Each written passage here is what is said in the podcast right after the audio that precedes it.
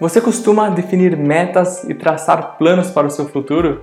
Eu sou Eduardo Micail e na sacada de hoje eu quero falar sobre essa prática que ajuda muito a ter motivação para a gente alcançar os nossos objetivos no nosso dia a dia. Esse é um costume que eu tenho que eu gostaria de compartilhar com vocês.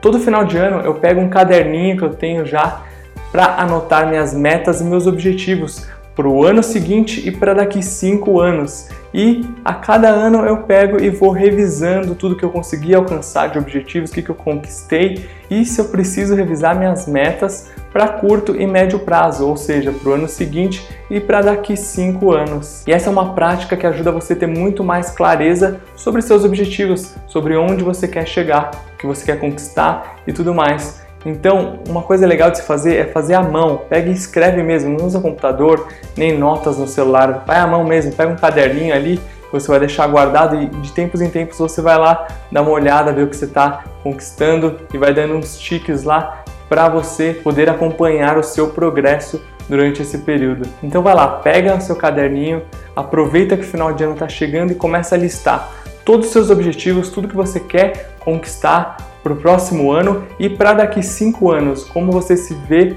daqui cinco anos? Faz em duas folhas diferentes e a cada ano vai revisando isso. E aí, tendo traçado essas metas, você vai e escreve os planos que você tem para conseguir atingir. Quais são os meios que você vai se utilizar para poder atingir essas metas? E afinal, a vida não tem sentido se a gente não tem planos, se a gente não tem objetivos e se a gente não sabe onde a gente quer chegar não é mesmo? Bom, essa é uma prática que eu quis compartilhar com vocês, que me ajuda particularmente e me dá muito mais motivação, porque a cada ano eu vejo o que, que eu consegui conquistar, o que, que eu não tenho mais como objetivo, então você consegue ir alinhando o seu progresso a cada ano. Então, se você curtiu, se você tem alguma outra técnica que você costuma fazer para se planejar e se organizar, compartilhe aqui com a gente nos comentários. Não esquece de deixar seu like e a gente se vê na próxima sacada.